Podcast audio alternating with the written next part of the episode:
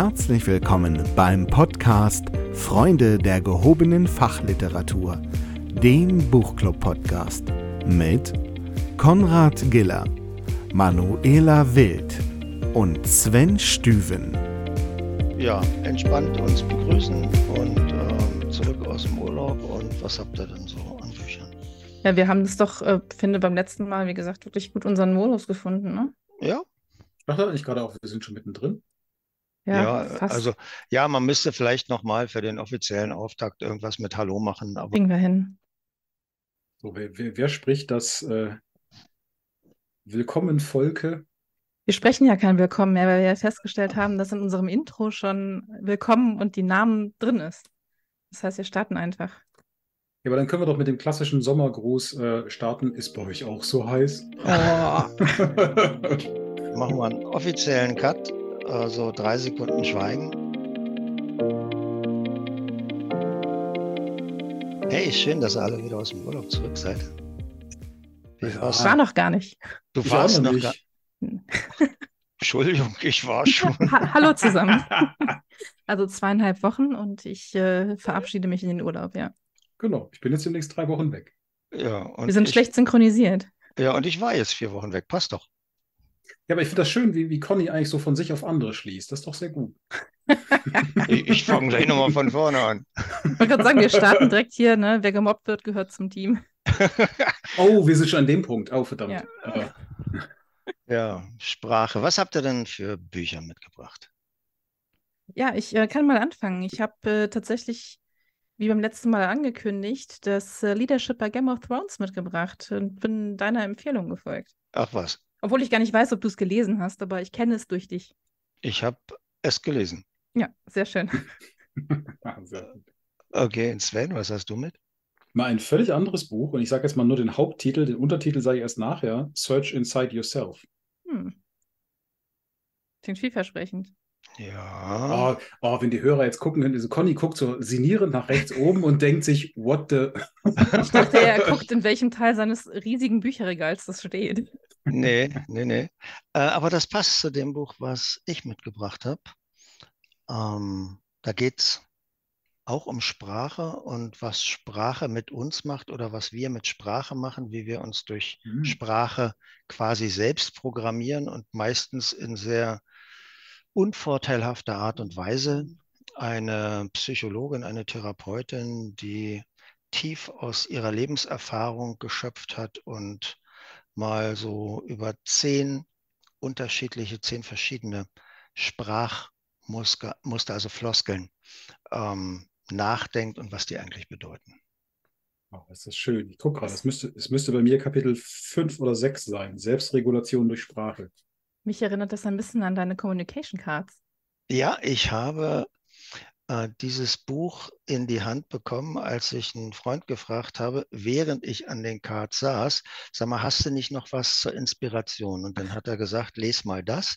Und dann habe ich auch gnadenlos ein paar Ideen ähm, komprimiert und auf ein paar Karten gebracht. Weil es hat, ich habe es aufgeschlagen und es hat nicht nur mit mir gesprochen, es hat mich angebrüllt und ich habe gesagt, ja, genau, das sind viele Sachen, über die ich auch nachgedacht habe. Jetzt musst du bitte auch weitermachen, weil jetzt bin ich sehr neugierig. Genau, sehe ich genau. Ach was. Das Buch heißt Ja, aber. Die Floskel kennt er ja, ne? Mhm. Ah, mega, habe ich heute noch mit einer Kollegin drüber Mhm. gesprochen. Mhm. Nicht über das Buch, aber über die Floskel. Ja, es ist von Lelia Kühne der Hahn. Und auf ihrer Website schreibt sie eine ganze Menge über sich, aber nicht wie alt sie ist. Ich schätze mal irgendwann zwischen 1950 und 60 geboren. Und ich lese mal vor, was sie da selber geschrieben hat. Es schien ein langer Weg, der mich über Nordistan, Ladakh, Sanskar und heimlich in das damals noch verbotene Tibet, weiter nach Indien, Mexiko und den USA, schließlich wieder nach Deutschland führte, wo ich 1990 meine Praxis für Hypnose und Psychotherapie Mhm. eröffnet habe. Sie hat in 70er Jahren mit ihrem Mann ein paar irgendwie offensichtlich sehr verrückte, abenteuerliche Expeditionsreisen gemacht. Dann ist sie ein Jahr nach Indien gefahren, hat Meditationscamps gemacht und Selbsterfahrungsgruppen mitgemacht. Dann hat sie Ausbildung gemacht in die Hypnosetherapie, Rebirthing und Spiritual Healing. Und dann ist sie nach Mexiko gegangen, wo sie wo sie sich von zwei Schamanen hat ausbilden lassen. Und dann ist sie in die USA gefahren, hat dort Ausbildung gemacht, bis sie dann wieder in, in Deutschland war und ihre Praxis aufgemacht hat. Und sie greift in diesem Buch wirklich ganz tief in die Psyche rein und beschreibt, was bestimmte Formulierungen für uns eigentlich bedeuten, was, was tatsächlich hinter diesen mhm. Formulierungen mhm. steckt. Ich habe mal ein paar rausgesucht. Also ich fange mal an mit diesem wunderbaren Ja, aber. Ich will selber dazu gar nicht so viel sagen, weil so gut wie sie das beschreibt, kann man das gar nicht nacherzählen. Deswegen einfach immer so ein paar Zitate. Zu Ja, aber, so ein Satz, den habt ihr bestimmt auch schon alle mal gehört. Alles, was vor aber steht, ist eine Lüge, sagte ein weiser Mann einmal. Ist krass, aber Ela, so wie du gerade guckst, äh, es mhm. scheint bei dir zu klingen. Naja, ich habe heute noch zu meiner Kollegin gesagt, was ich ständig sage, aber negiert alles, was du vorher gesagt hast. Genau. Mhm.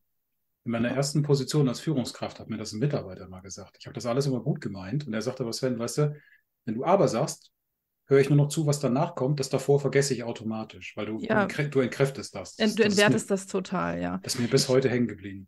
Ich ja. hatte 2013 mal bei uns so ein ähm, äh, Ausbildungsprogramm gemacht, Führungskräfteentwicklungsprogramm nennt sich das. Und da war ein Training mit, mit zwei wirklich coolen Trainern. Der eine so, ich sag mal ganz böse jetzt, äh, alter weißer Mann, graue Haare, Anzug, Krawatte. Und der andere äh, wirkte erst so unscheinbar, saß in der Ecke. Der erste stellte sich vor, hier, ich habe das gemacht, ich war Manager hier, ich habe dort und dort Führungskräfte entwickelt und jetzt übergebe ich dann meinen Kollegen. Und dieser wirklich also unscheinbare, kleine, etwas untersetzte Mann steht auf, richtet seinen Sakko, richtet sich auf, atmet tief durch, schaut in die Runde und sagt, schönen guten Tag, meine Damen und Herren, mein Name ist, ich bin Schauspieler und ich muss stehen, wenn ich die Bühne betrete. Zack, der hatte den ganzen Raum. Und ihr seht, ich erinnere mich noch sehr lebhaft daran, obwohl das zehn Jahre her ist. Und da haben wir so eine Übung gemacht, die nannte sich auch Ja, aber. So, die Szene war, wir wohnen in einer WG und du sagst zu mir, ja, du hast den Müll nicht rausgebracht. Äh, ja, aber ich hatte keine Zeit. Ja, aber ich habe auch keine Zeit. Äh, ja, aber ich musste lernen. Zweite Runde durftest du nur noch mit Ja und antworten. Mhm. Und dann ist es wirklich richtig, richtig schwierig, sich aus dieser Situation rauszuwinden. Du bist zwangsläufig viel kompromissbereiter und lösungsorientierter. Das hat sich sehr eingeprägt, wie ihr seht. Mhm. Und mhm. dieses Ja und als Alternative zu Ja aber ist nicht einfach nur, ich tausche das eine Wort gegen das andere ja. aus, sondern ich mhm. denke auf einmal ganz anders. Mhm. Ja, das klingt interessant und wie hast du dir vorgestellt, dass man das umsetzen kann? Genau Anstelle das ist von, ja, aber was soll das für ein Scheiß sein? Es oh, ist ja. dieses Thema innere Leitsätze, das funktioniert ja. tatsächlich. Ja. Ich, müsste euch, ich müsste euch mal ein Bild mitbringen. Ich habe tatsächlich vor, vor auch sechs, sieben Jahren mal bei uns im Designstudio war wohl irgendein Workshop vor mir und da lag ein Post-it, das lag im Mülleimer. Ich fand es aber so schön, ich habe es mitgehauen und das klebt über meinem Rechner in der Firma, also über meinem, meinem Arbeitsplatz und da steht drauf Yes and. Ja. Mhm. Und ich Mega. fand das so gut, wie das, so, das kommt mit. Das hängt seit ja. Jahren über meinem Bildschirm. Und wenn man damit anfängt, scheint das ziemlich schwierig zu sein, diese Formulierung zu ändern. Ich habe es für mich wirklich trainiert, dieses Ja, aber nicht mehr zu denken, sondern mhm. immer diese, diesen Ja und Ansatz zu haben. Ist ein interessanter Ansatz und hast du schon mal überlegt, wie man den umsetzen kann. Anstelle von mhm. Ja, aber das geht nicht. Mhm. Kommen wir mal zum nächsten. Ärger. Ärger bedeutet bei ihr, ich ärgere mich maßlos, der hat immer so kleine Untertitel dazu. Wir ärgern uns sehr oft über andere. Und mhm. eigentlich ist das völliger Unsinn. Der Ursprung des Ärgers, ich zitiere wieder, den wir empfinden, liegt niemals in dem Anlass oder dem Menschen, den wir dafür verantwortlich machen. Der Ursprung unseres Ärgers liegt immer in uns selbst. Mhm. Ich möchte gerne Vera Birkenbiel zitieren. Mhm. Wenn Sie sich länger als 15 Sekunden über jemand anderen ärgern, ärgern Sie sich über Ihre eigenen unerledigten Dinge. Richtig. Mhm. Mhm. Ich, ich sage immer, äh, irgendeine Entscheidung, die ich in der Vergangenheit getroffen habe, führt zu dem, vor dem ich gerade stehe. Und eigentlich ärgere ich mich über diese beschissene Entscheidung, die ich damals mal getroffen habe. Aber Conny, so. du weißt doch, an einem eigentlich folgt immer ein Aber. Äh. Entschuldige bitte. Das war zu verlockend jetzt. Ja, das war gut. Eigentlich hat zwei Bedeutungen. Eigentlich im Sinne von tatsächlich und eigentlich im Sinne von, da ist noch was anderes. Ja, worum geht es hier wirklich? Die berühmte Frage. Ja, genau. Und also tatsächlich ärgere ich mich über eine Entscheidung, die ich irgendwann mal getroffen habe, vor deren Resultat ich jetzt stehe. Ja, und das ist ja, das ist ja, wo, wo viele dann, also viele Coaches ja auch sagen, das bringt dir sowieso nichts, weil du, du hängst zirkulär in der Vergangenheit Mhm. und sagen, das ist sowieso jetzt so, wie es ist. Also Ja. könntest du deine Energie darin schränken, möchtest du es ändern? Also möchte ich Verantwortung für die jetzige Situation übernehmen, im Sinne von ich ändere sie? Oder hängst du an dem, wer ist verantwortlich dafür, dass es so kam, wie es jetzt kam? Und was bringt dir das? Ja. Und das ist auch ein Element von meinem Columbo, weil der nimmt ja dieses Ärgern seiner Gesprächspartner, die er als äh, potenzielle Mörder einordnet, nicht als die ärgern sich jetzt über mich, sondern die ärgern sich über sich selber, weil sie einen Fehler gemacht haben. Mhm. Aber das laden sie bei ihm ab. Und, und diesen, diesen Switch im Kopf hinzukriegen, wenn jemand sauer ist vor dir, der meint nicht dich. Das ist nur eine merkwürdige Form eines Selbstgesprächs. Aber es Mhm. ist natürlich einfacher, dass ich mich über den anderen ärgere, vor allen Dingen lautstark. Es hat Mhm. ja auch was Befreiendes, also ohne Frage. Ja?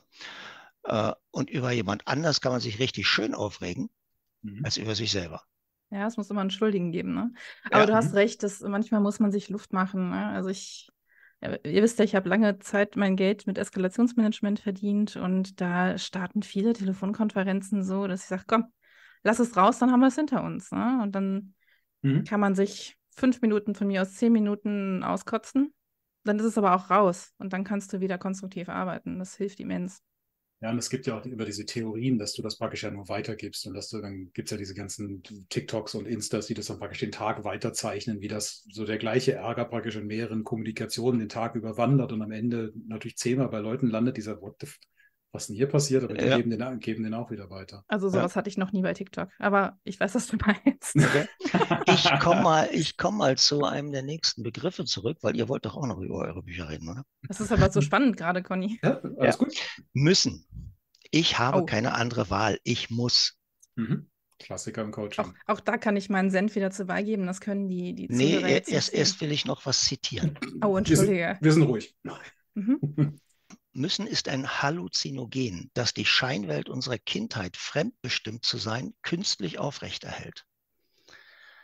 Dass wir uns damit selbst das Leben schwer machen, als es schwerer machen, als es in Wirklichkeit ist, wird uns nicht bewusst, weil wir alle in der Hypnose leben, zu glauben, dass wir müssen.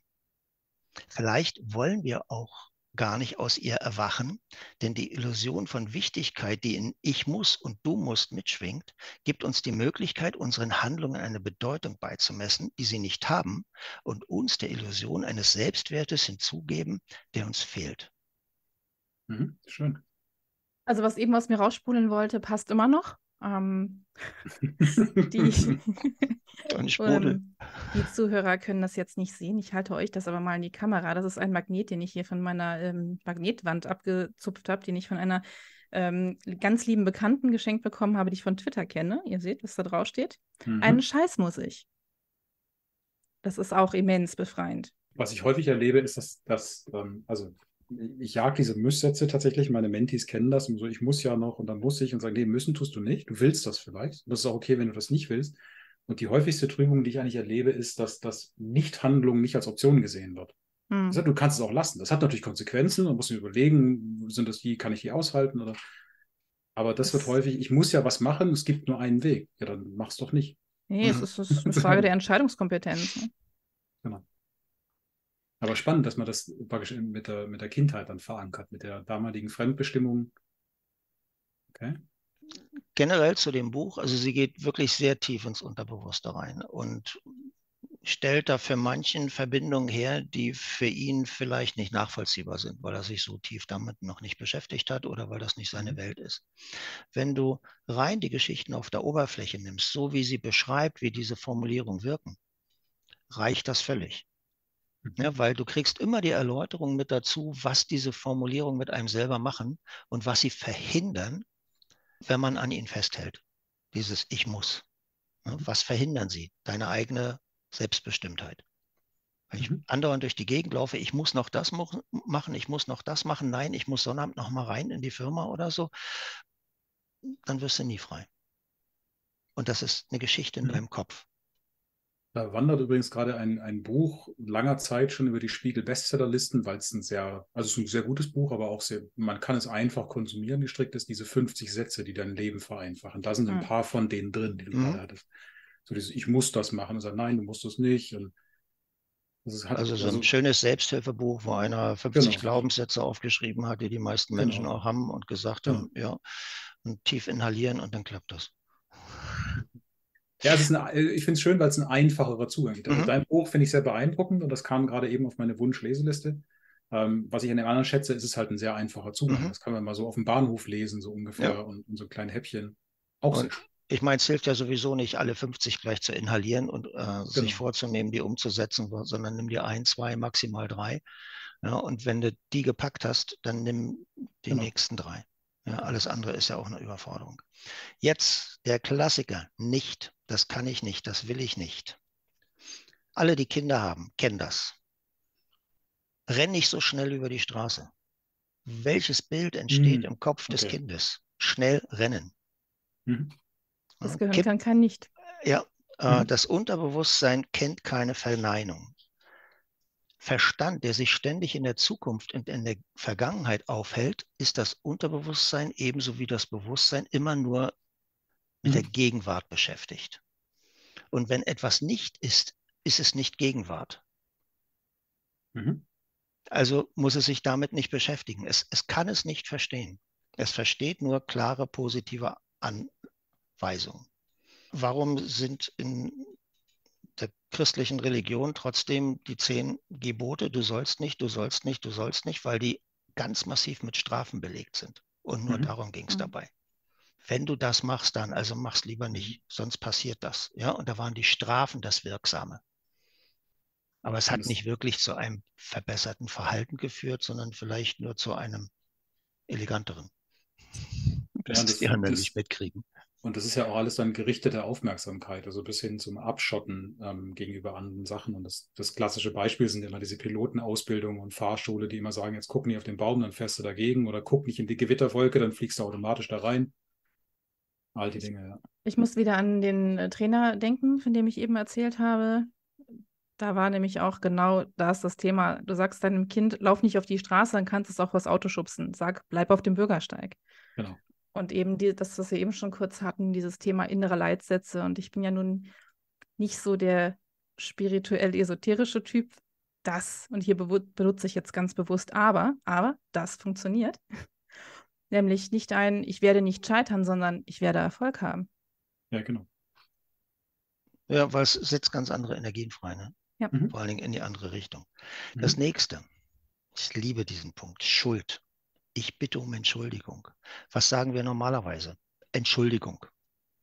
Hm? Ich, oder ich, ich, entschuldige mich. Ich entschuldige mich. Bist genau. du schon mal zur Bank gegangen, hast gesagt, ich will genau. mich mal kurz entschuldigen? Ja, sehen genau. Sie zu, was Sie mit den 500.000 machen? Genau, der Klassiker, ja. Ja, geht nicht. Da ist es uns klar. Bei Dingen, die wir Leuten angetan haben, groß oder klein, stellen wir uns vor die und sagen, ich entschuldige mich. Nein, ich kann nur um Verzeihung bitten, ich kann nur um Entschuldigung bitten und der andere sagt, ego absolvo te, ich vergebe dir. Mhm. Ich muss schmunzeln, ich denke an unseren letzten Call, wo ich aufgrund meiner äh, technischen Umbaumaßnahmen hier drei Minuten zu spät kam und ich sagte, äh, entschuldige dich bitte oder was? Und Conny sagt, nein. ja, den Schuh muss ich mir anziehen, absolut. Ja, also was geht zu sagen, sprich über dich, es tut mir leid. Genau. Ja, und dann sind wir gleich noch bei Empathie.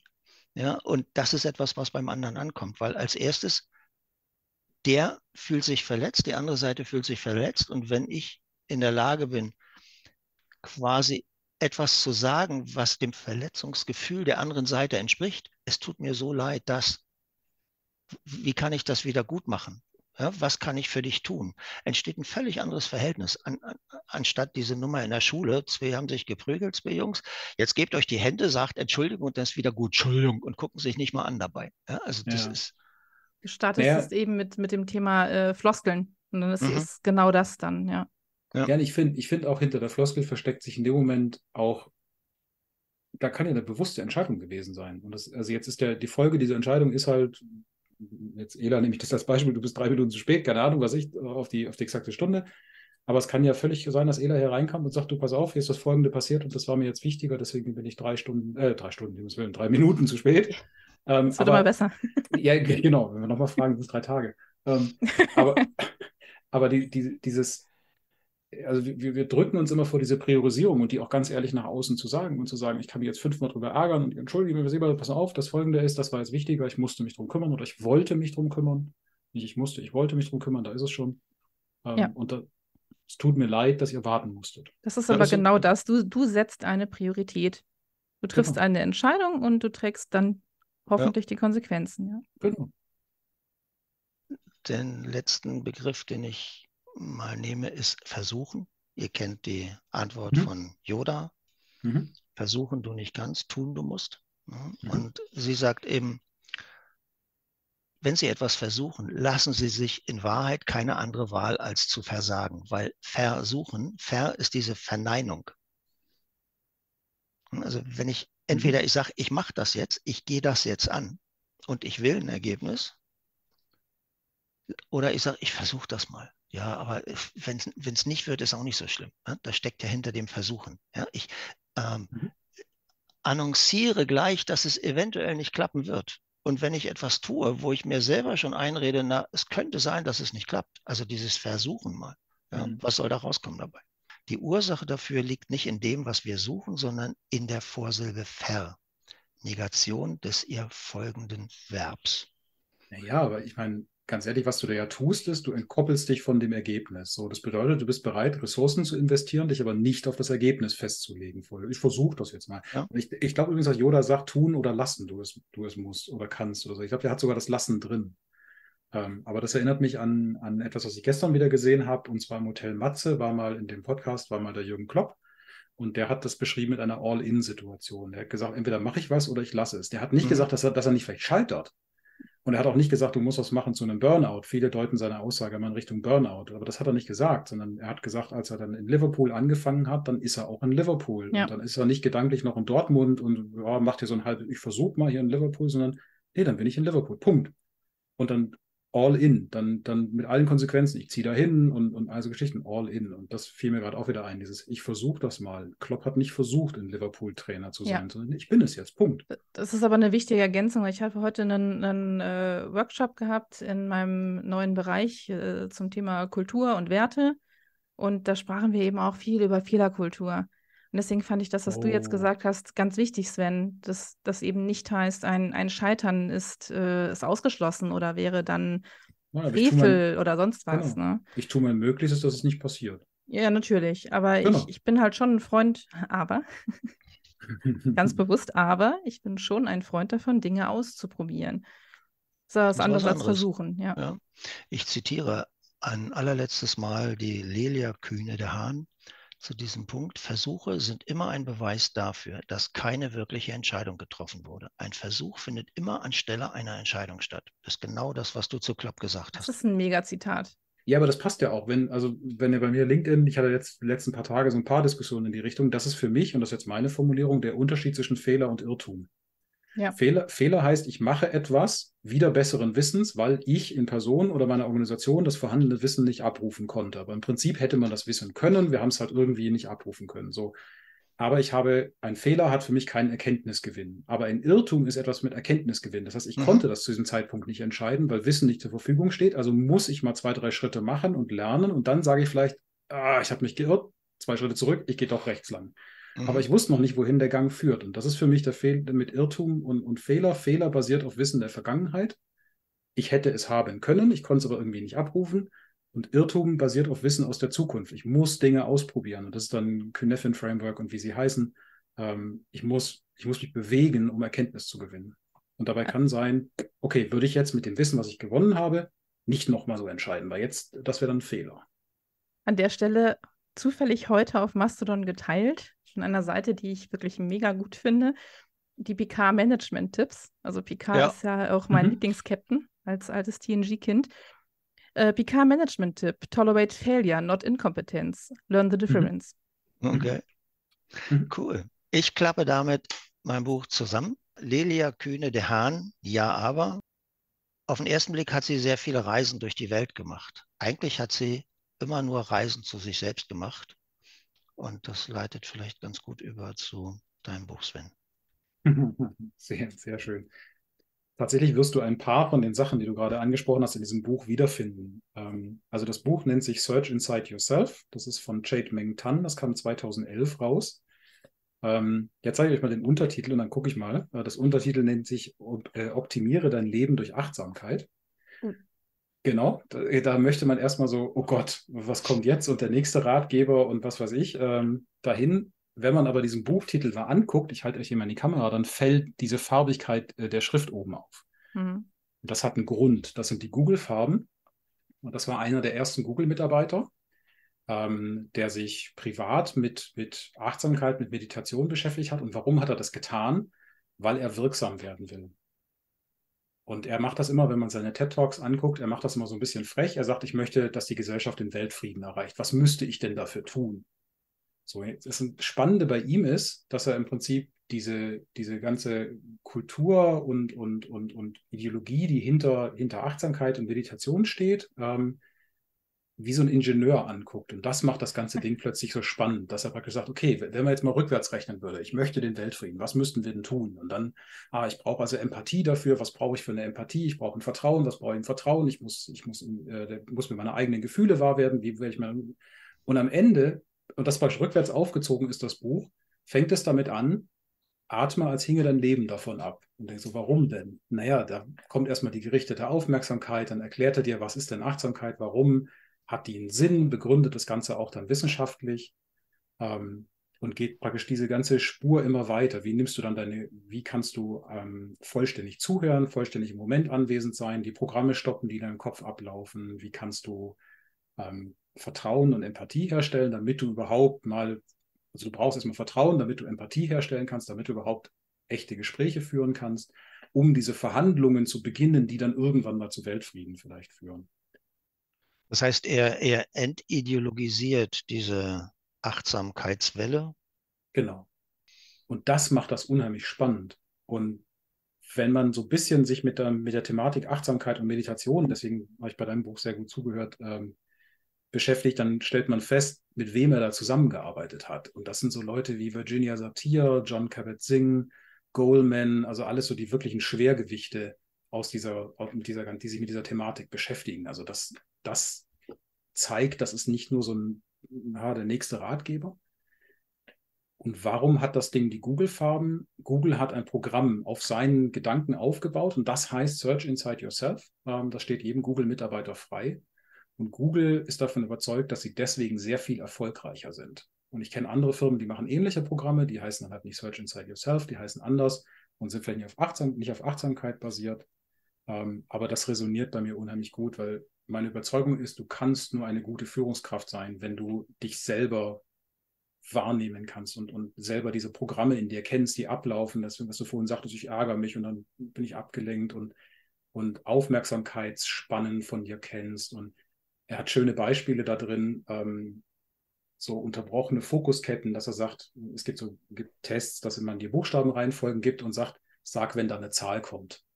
Und dann blenden sie dir in schneller Reihenfolge Buchstaben ein. Und das Interessante ist, wenn sie dir eine Zahl bringen, dann merkst du die. Aber wenn sie als nächstes auch sofort wieder eine Zahl bringen, sehen die meisten Leute die schon nicht mehr, weil die so damit in Gedanken beschäftigt sind, da läuft ein Programm ab, ich habe eine Zahl gefunden, ich muss die jetzt berichten, dass sie da Aufmerksamkeitslücken drin haben. Das begründet dann im Prinzip alles. Wie kannst du diese Aufmerksamkeitslücken verhindern? Die hast du ja auch in Gesprächen mit Menschen. Wie willst du jetzt mit denen zum hinsichtlich Weltfrieden oder was auch immer dann verhandeln, wenn dir Stücke von der Konversation fehlen, weil in deinem Kopf du wieder so ein Programm hattest. Unheimlich spannend. Ähm, noch, noch mal einen kleinen Sprung zurück. Äh, wer kann wen eigentlich führen? Ich glaube, von, von Peter Drucker ist, ist der Ausspruch, ja. es, also weil Führungskräfte müssen ja ganz viele Menschen führen und überlegen genau. dann und lernen, wie können sie diese Menschen führen. Äh, und von ihm der Satz, es gibt nur eine einzige Person, die du führen kannst und das bist du selbst. Genau. Und dazu brauchst du genau dieses Selbstverständnis, wer bin ich eigentlich, ne? Und was du gerade vorhin nämlich hattest, ähm, mit, mit, mit Selbstregulation und Sprache, gucke ich gerade drauf, hat er auch alles drin. Also pass auf, Okay, wie du die, cool. die Sprache benutzt, weil du fängst automatisch an, die Gedanken zu richten, deine und die des anderen natürlich auch des Gegenübers. Also Es, es ist ja auch zwangsläufig, wenn du anfängst, dich damit zu beschäftigen, wie du selber funktionierst und wie du dich selber programmierst, dann kommst du auf diese Sachen, die in meinem Buch drin stehen, kommst du auf die Sachen, die in deinem Buch drin stehen. Es sind einfach nur ähm, Genau. verschiedene Türen, durch die Leute in denselben Raum Mhm. reingehen. Und deswegen haben sie eine andere Abarbeitungsstrecke oder einen Fokus auf, auf einen vielleicht anderen Teilaspekt oder so. Aber am Ende geht es immer darum, was machen wir eigentlich mit unserem Kopf und wozu benutzen wir den? was dich vielleicht freuen wird, deswegen habe ich gerade nebenher so ein bisschen geblättert. Ähm, wenn ihr das Buch seht, ich habe so ein bisschen für mich Notizen in, in, in Pink da reingemacht, aber hier ist eine einzige grüne drin und die ist speziell für den Conny da drin. Weil, weil auf, auf Seite 242 in dem, Kap in dem Kapitel Empathie und das Affentheater mit dem limbischen Tango, er hat immer sehr nette, sehr nette Titel da drin, geht es plötzlich darum, Vertrauen als die unentbehrliche Grundlage besonders effektiver Teams. In seinem Buch The Five Dysfunctions of a Team stellt Patrick Lencioni die fünf Möglichkeiten dar, wie ein Team in Schieflage geraten kann. Und dann fängt er an, wie das alles so da sich durchbewegt. Und okay, cool, er, danke. Das wird doch ein Conny freuen. Ja. Also, super Buch, ähm, 2011 rausgekommen, kostet 10 Euro, womit man klarkommen muss. Er hat eine eigene Art von Humor. Ähm, wenn man den, den TED-Talk von ihm sieht, ähm, merkt man das auch so ein bisschen. Da sind Grafiken drin, die kann man getrost ausblenden. Die dienen nur der humoristischen äh, Überzeichnung. Das habe ich am Anfang nicht so ganz realisiert. Er hat nicht meine Art von Humor. Dann habe ich die einfach weggelassen und mich auf den Text konzentriert. Und dann ist alles gut. Das hatte ich in dem letzten Buch, also aus unserer letzten Folge, äh, der Chef, den ich nie vergessen werde. Da waren auch so kleine Comics drin. Genau, genau sowas ich, ist das. Die fand ich zu 90, 95 Prozent ähm, überflüssig. Äh, mir geht es so mit Schulz von Thun. Ich finde das alles super, wie der das beschreibt, aber wenn ich das Bild sehe, so ein Kopf mit vier Schnäbeln oder ein Kopf mit vier Ohren, das ist nicht das Bild, mit dem ich was anfangen kann. Aber wenn du das ausblendest, dann ist das alles super. Genau, und vielleicht mag jemand den Humor, ich weiß es Ja. nicht. Ähm, Ich, Genau. ich setze es mal auf meine Liste ähm, und äh, wenn ich am Stapel dann da angekommen bin, dann gebe ich dir gerne Feedback dazu. Aber es klingt erstmal, als wäre ich potenziell die Zielgruppe dafür. Nicht für den Humor, sondern für den Ansatz, äh, ein Thema wie Achtsamkeit. Und ich sagte es ja eben schon, ich bin ja, es ist so ein bisschen Blindspot bei mir, ne? So Selbstfürsorge und sowas weiß ich ja. Ich bin ja sehr reflektiert. Aber der Unterschied zwischen Theorie und Praxis ist in der Praxis größer als in der Theorie. Ja. Aber das äh, klingt nach einem Ansatz, der ähm, vielleicht ähm, mir Zugang dazu bietet. Ja. Danke. und ja, aber, das aber wir dürfen Oh. nicht alle. Aber. Um, ja, ja, das kann man schon sagen. Ähm, ist. du musst immer nur wissen, wann du es einsetzt. Wenn wir alle Mhm. die Bücher, die wir vorstellen, uns gegenseitig auf die Leseliste schreiben, kommen wir gar nicht dazu, irgendwann mal habe ich neue eben auch Bücher zu gedacht. lesen. Das ist, habe ich eben auch gedacht, dass das echt ein Problem ist. Jetzt habt ihr beide jeder ein Buch vorgestellt und ich denke so, oh, gedanklich wächst mein Stapel und heute ist wieder ein neues Buch angekommen. Das liegt jetzt schon hier, zusätzlich zu den anderen beiden. Ah, ich habe schon gesehen auf LinkedIn. Spannende Bücher hast du da. Ja, ne? Ja, ba- einkaufen kann ich. Ich muss nur dazu kommen, das auch abzuarbeiten, sozusagen. Ja. So, jetzt lass uns doch mal in, in das Land von Eis und Feuer reisen hier. Ähm, ja, ganz, ganz anders jetzt, ne? Ähm, ja, Leadership bei Game of Thrones von äh, Marc Hübner-Weinhold und Manfred Klapproth. Ersterer ist ähm, Führungskräfteberater, Trainer und Dozent. Und der zweite ist äh, auch Berater, Trainer und Coach. Ja, Conny holt es gerade aus dem Regal. Es ist, äh, du siehst das, Sven, es ist äh, Mhm. wunderschön aufgemacht. Da hat noch Jörg Dommel als Illustrator mitgewirkt. Also es ist einfach optisch und haptisch wirklich wunderschön. Also ich lese ja sowieso Cool. lieber auf Papier als auf dem Kindle. Also ne, die Haptik, der Geruch, das Rascheln von Papier und wenn ich Fachbücher lese, dann male und klebe ich ja auch viel da rein. Wenn man das ja als Fachbuch bezeichnen kann. Aber ich finde, man kann das schon als Fachbuch bezeichnen. Ich war am Anfang super, super skeptisch, weil ich bin ja nicht mal explizit Fan der Serie. Ich bin Fan der Bücher. Und einer der Mhm. ersten Kommentare, die ich reingeschrieben habe, war, lies die Bücher. Weil das ist so, so, oh, und diese hochkomplexe Serie und so viele Charaktere und und so schwierig nachzuvollziehen. Und dann brach das so aus mir raus und ich erwischte mich dabei, wie ich mit Bleistift in das Buch reingeschrieben habe, lies die Bücher. Aber das, ich habe mich dann äh, irgendwann davon freigemacht, weil das Buch wirklich gut ist. Also es ist wirklich gut strukturiert, das, damit fängt es an. So ein bisschen Einleitung zur Serie, ähm, bisschen allgemeine Einleitung, ähm, dann wird es inhaltlich, äh, die, die eigene Heldenreise am Beispiel verschiedener Charaktere der Serie dargestellt. Hm, persönliche Entwicklung, Change-Kurve, Komfortzone-Modell, so auch wirklich so Basics drin, erklärt und auch schön illustriert. Dann ähm, der dritte Teil ist dann Leadership in Theorie und Praxis. Fand ich mega schön, dass sie über den Management versus Leadership gesprochen haben. Das ist ja mhm. ganz oft bei so Leadership-Büchern, dass Management verteufelt wird oder auch bei, bei Menschen, die mhm. das Thema Leadership propagieren. Und das fand ich hier total toll, dass sie sagen, nee, es braucht beides. Und es braucht die ausgewogene Mischung. Das äh, mhm. fand ich wirklich gut. Überhaupt die ganze, ich sage immer nicht gerne Mindset, das ist so ein schlimmes Buzzword. Die mhm. ganze Denk- und Handlungsweise, die sie vertreten, rennt bei mir auch wieder offene Türen ein.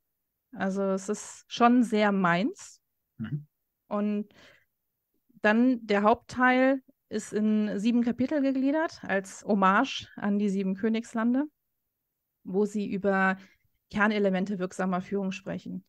Also das erste ist Visionen und Ziele, dann hatten wir heute auch schon Werte und Vertrauen, Verantwortung und Konsequenz, Entwicklung und Zusammenarbeit, Klarheit und Kommunikation und das letzte Flexibilität und Konfliktfähigkeit. Und da schaffen sie es dann doch sehr kompakt, so einen Rundumabriss zu machen. Das haben sie, die haben unfassbar viel ferngesehen, aber auch unfassbar viel gelesen. Also es ist eine sehr, sehr lange Literaturliste dran, wo übrigens auch die fünf Dysfunktionen draufstehen. Scheint ein Klassiker zu sein. Und ähm, auch das Buch, das ich letztes Mal vorgestellt habe, steht drauf und einige andere, die ich gelesen habe und noch mehr, die ich gerne lesen möchte. Also es ist wirklich enorm gut und fundiert recherchiert und dabei super unterhaltsam geschrieben. Man muss die Serie kennen. Das wäre meine Frage gewesen, ja. ja. Der Trick, den Sie machen, ist ja, dass Sie das abarbeiten anhand von den Persönlichkeiten der einzelnen mhm. Führungskräfte, der Könige. Ja. Mhm. ja. Ja, und, und dadurch wird das so lebhaft. Also die, die Überschriften, ja, die sagen dir, da, jetzt geht es darum, aber eigentlich zelebrieren sie die, die, diese Persönlichkeiten. Ich finde es super geschickt gemacht und ich, also ich finde, du, Achtung, bewusst, musst die Serie kennen, damit dir das Buch was bringt. Also es macht hochgradig Sinn, dieses Buch nur zu lesen, wenn man die Serie kennt oder die Bücher. Weil die Serie, gebe ich zu, habe ich am Ende dann eher so nebenbei verfolgt, aber ich kenne nun mal die Bücher. Sehr, sehr gut. Und sie zerpflücken das ja teilweise bis auf Episoden also sie sagen dann mhm. in Staffel 3, Episode 5, in der Szene zwischen Charakter A und B, zeigt äh, Charakter A die und die Führungskompetenz. Und dann zerpflücken sie da die Dialoge bis aufs kleinste Detail. Und das macht es an vielen Stellen wahnsinnig greifbar. Ja. Also ja, haben auch viele Beispiele aus dem echten Leben drin. Das ist nicht nur die Serie. Aber wenn du, aber, und wenn du äh, einen, einen Fan der Serie hast, der sich mit dem Thema Leadership auseinandersetzen möchte, ist das ein wahnsinnig einfacher Zugang. Richtig. Ja. Aber das Spannende, das Spannende, was ich auch wirklich finde, auf die Idee bin ich aber nie gekommen. Ähm, ich bin immer so ein, also es gibt ja viele, die immer sagen, du musst dieses Buch, also wenn du so Biografien liest, von den erfolgreichen Leuten. Also du kommst in den Buchladen, da steht nur das Regal Biografien und dann siehst du da, weiß ich nicht, Obama neben Becker, neben, weiß ich nicht, ähm, egal habe ich immer so einen Gedankengang, naja, wo ist denn dieses Schattenregal mit den ganzen Büchern, die nie geschrieben wurden, weil die Leute das nicht hingekriegt haben. Die haben irgendwas mhm. versucht und das hat halt nicht geklappt. Sagen, da muss es doch noch so ein Schattenregal geben. Und tatsächlich natürlich, wenn du das mit so einer Serie machst, die ja alle Charaktere abbildet, die die scheitern, die die Erfolg haben, die die auf verschiedenste Weisen Erfolg haben, finde ich eine super Idee, das daran mal abzuarbeiten. Weil da kannst du auch diese andere Seite der Geschichte erzählen. Ja, ja, vor allen Dingen, du, du, du hast die, diese mediale Präsenz, du hast für die Menschen, die primär optisch drauf sind, Ähm, mhm. Also die, die diese Bilder sehen wollen, die sie auch gesehen haben, für die hast du jetzt quasi die zweite Ebene, die du nachschieben kannst. Mhm. Und wir haben die komplette Serie nochmal gesehen, als wir uns im letzten Urlaub aufgemacht haben nach Königsmund. Ähm, der Drehort von Königsmund mhm. ist Dubrovnik. Mhm. Und wir hatten nicht alles geschafft. Wir haben dann in Dubrovnik noch zu Ende geschaut. Und dann äh, sind wir mal durch Dubrovnik gelaufen und gesagt, das ist die, die Stelle und da haben sie das gedreht und das war eine Messe. Ich erinnere mich noch, äh, dass wir beide damals, da warst du gerade irgendwie ein paar Tage aus deinem Urlaub zurück, da haben wir telefoniert und du hast davon berichtet. Seitdem steht das auf meiner Reiseliste, ja. Sehr cool. Es, es gibt in dem Buch noch einen schönen Running Gag. Der Tyrion Lannister. Ja der taucht ähnlich wie Picard, ja, Picard Management Tipps, der taucht an, an allen möglichen Stellen auf und gibt dann so äh, Führungs- und Lebensweisheiten mhm, okay. immer von sich. Für Sven, ich zeige dir das mal, äh, ich habe eine willkürliche ei, Seite ei. aufgeschlagen und da ist direkt ein äh, Tyrions Tipp. Also es ist wirklich fast egal, welche Seite du aufschlägst. Und man muss ja sagen, es ist ja auch einer der großartigsten und vielschichtigsten Charaktere in, in dieser Geschichte. Und aber, das haben sie wirklich mega gut aufgezogen, dass er eben immer aus seiner Perspektive dann äh, nochmal Führungstipps gibt. Sie haben sowieso, wie gesagt, ich finde es sehr strukturiert. Am Ende eines jeden Abschnitts sind äh, Praxisfragen. Also es ist wirklich auch was, womit man arbeiten kann. Mhm. Aber das finde ich, also das ist so ein Glaubenssatz, der ganz früher mal äh, äh, auch bei mir in der Familie drin war. Warum muss denn eigentlich alles hochtrabend theoretisch sein, damit es gut ist. Ähm, deswegen auch, auch eine, also ich nenne nicht mal Sekundärliteratur, was es ja zu sein scheint. Eine Sekundärliteratur zu Fernsehen, Game of Thrones, was hat das mit Management und Führungskräften zu tun? Kann etwas sehr Gutes sein. Ich meine, wir sind ja nicht, wir sind ja nicht bei der Diskussion Klassik versus Jazzmusik und wenn du Jazz gemacht hast, kannst du nie wieder Klassik spielen oder solche Geschichten, sondern das, das schätze ich ja hier auch in unserem Austausch. Da sind ganz verschiedene Bücher drin und die sind alle gut. Und mhm. genau, das ist, äh, ist der Punkt. Ich erinnere mich, ich habe vor ein paar Jahren mal ein schriftliches Interview für ein Buch gegeben und hatte mir von einem befreundeten Kollegen, der ist einer unserer Pressesprecher, Tipps geholt. Und äh, er sagte eben auch, äh, schreib so, wie du sprichst. Sag, tue ich doch so, nein, tust du nicht, sondern haben wir das zerpflückt. Das war für mich unfassbar lehrreich. Und hängen geblieben ist eben auch der Satz, möchtest du besonders eloquent klingen oder möchtest du verstanden werden? Und ich glaube, dieses, dieses Buch ist einfach eine, eine gute Möglichkeit, mhm. viele Menschen mit wichtigen Themen zu erreichen. Ja. Und die für mich wichtigste Erkenntnis, die durch das Buch viel stärker noch äh, rauskam als durch, durch den Film selber, die, diese ganzen Charaktere, diese ganzen, alle Leute, die dort quasi um, mit ihrem Leben kämpfen, um den Platz auf dem Thron und die alle scheitern, die scheitern alle daran, im Unterschied zu Tyrion Lannister, dass sie nicht flexibel genug waren. Die haben alle mhm. ihr Programm sehr unterschiedliche Programme, von denen sie nicht runter können. Und sie waren alle nicht in der Lage, sich an sich veränderte Gegebenheiten anzupassen. Und der Einzige, mhm. der das geschafft hat, war Tyrion Lannister, der nur von äh, super Luxus bis sich wälzen im Dreck und Sklave sein, äh, alles durchgemacht hat und immer wieder einen Weg gefunden hat, da durchzukommen. Also dieses, die Akzeptanz der Realität und die mhm. Fähigkeit, dafür jeweils eine neue Überlebensstrategie zu entwickeln. Mhm. Das, das, fand ich mit einem der spannendsten Teile, äh, wo sie Tyrion analysiert haben und auch seinen Kommunikationsstil und wie er es eben schafft, den, den Rahmen neu zu stecken. Das fand ich mega, mega gut. Und was du gerade angesprochen hast, woran da viele gescheitert sind, da habe ich auch äh, an der einen oder anderen Stelle ähm, in den Spiegel geschaut, so zum Thema äh, starres Wertekonstrukt und solche Geschichten. Also es ist wirklich, es gibt tolle mhm. Impulse. So, wir hatten letztes Mal so eine schöne Abschlussfrage. Ela, möchtest du mal eine neue stellen? Eine neue, ganz spontan. Nee, ich, ähm, ich, ich bin bei der alten, weil gerade so viel in meinem Kopf rumspuckt. Ähm, spukt. ähm, wir hatten ja letztes Mal darüber gesprochen, was, was beschäftigt euch gerade noch so, was inspiriert euch und da ist gerade so, so viel in meinem Kopf. Also du sagtest eben schon, du hast es auf LinkedIn gesehen, ich habe wieder eine neue Lieferung an Büchern bekommen. Ähm, da ist äh, einmal ein, ähm, ein Arbeitsbuch dabei, Meetup nennt sich das, einfach bessere Besprechung durch Nudging. Da bin ich sehr gespannt drauf. Ich habe bisher nur einmal kurz Mhm. ähm, rein, äh, reingelinst, weil ich ja noch ein paar andere Sachen auf dem Tisch habe. Das ist ähm, von ähm, Martin Eppler. Dann habe ich hier ähm, die Kunst der systemischen Fragetechniken von Marc Hirschberger. Das ist ja so ein kleines Mhm. Booklet eigentlich nur. Das ist aber auch ganz cool gemacht. Dann, äh, da freue ich mich sehr drauf. Das kam heute an äh, von Francesca Gino, Rebel Talent. Why it pays to break the rules at work and in life. Da habe ich mich sehr von noch Tipps für angesprochen ein Rebel. Talent?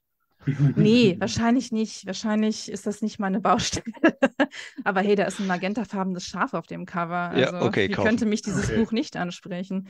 Apropos ansprechen und Cover, das war auch so eine tolle Sache. Ähm, ich lief die Tage durchs Büro und wir haben so einen Zeitungskiosk und da hing die Brand 1 Ausgabe August 2023 mit diesem Magenta äh, ähm, Titel Du mich auch, die hohe Kunst der Wertschätzung.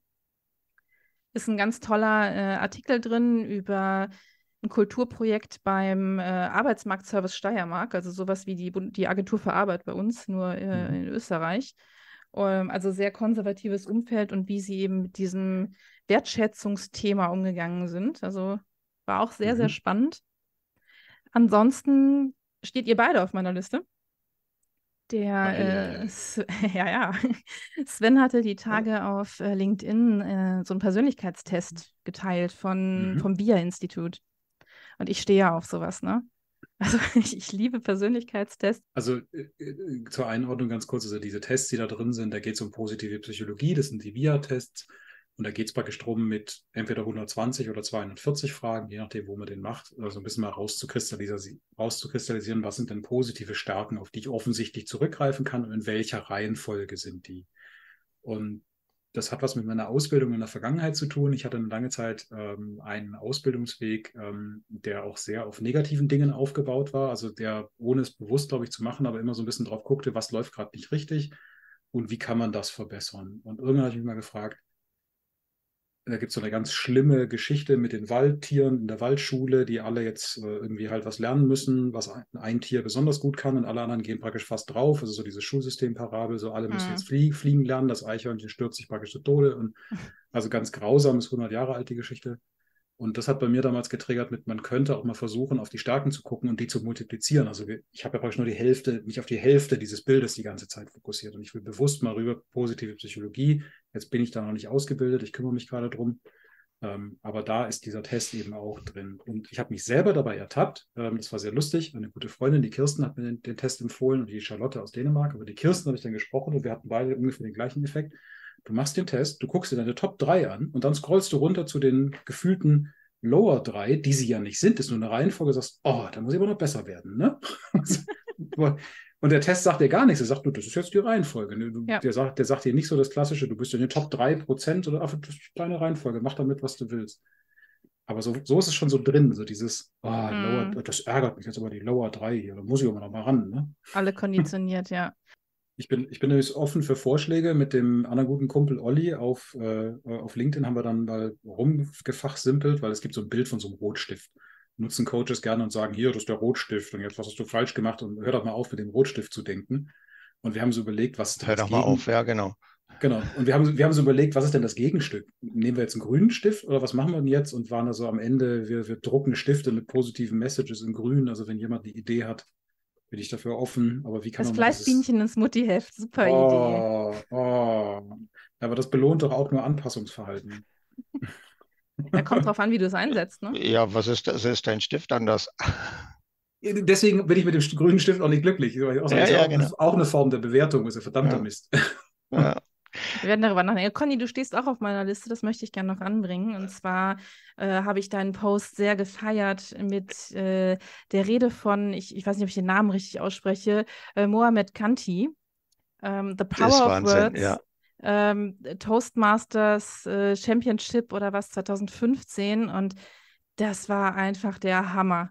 Also, ne, ich, ich bin ja eh ein Freund guter Rhetorik, aber das ist, das ist nochmal, das ist so ein anderes Level. Ich habe das, ich hab das gefeiert. Ich habe es richtig gefeiert. Ja, okay. Stellst du es mit in die Shownotes? Ich, ste- ich stelle den Link Ja, mit rein, cool. absolut. Ich habe sogar schon geschaut, es gibt hier so eine Toastmasters-Gruppe in Bonn. Ich glaube, ich werde da mal vorbeigehen. Ich gucke mir das Okay. mal an.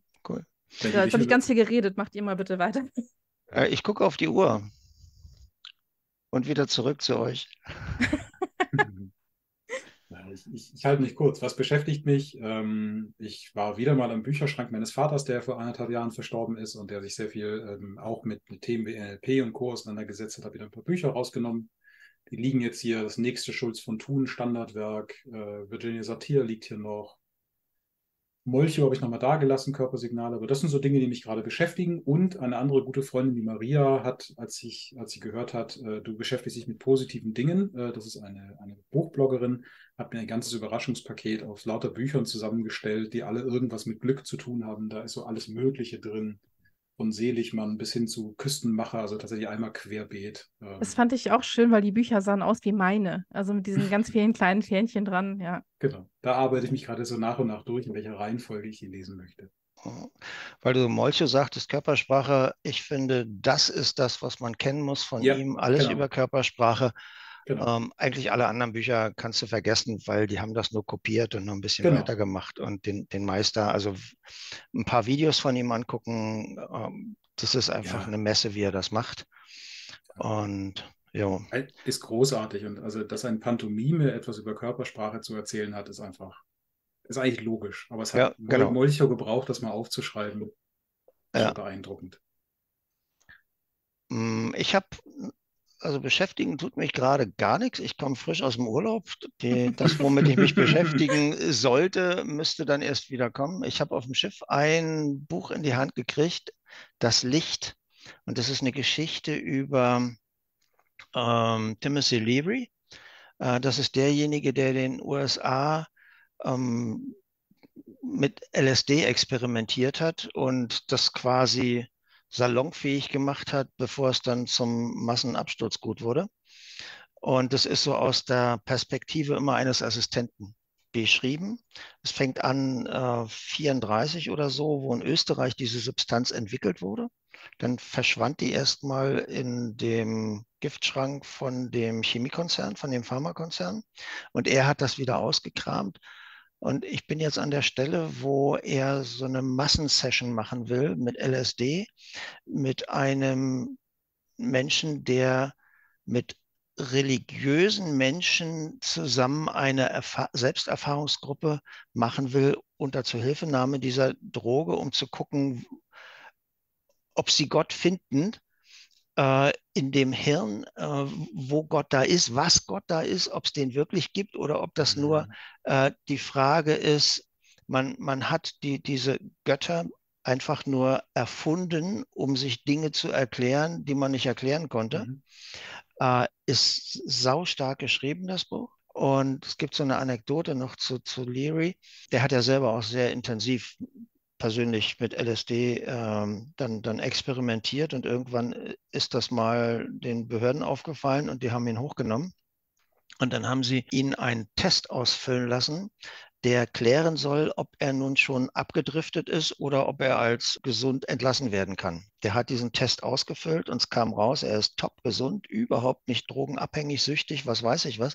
Was die Leute aus der Behörde nicht wussten, Leary hat diesen Test entwickelt für, für irgendeine Bundesbehörde, wusste natürlich, wie er ihn ausfüllen musste.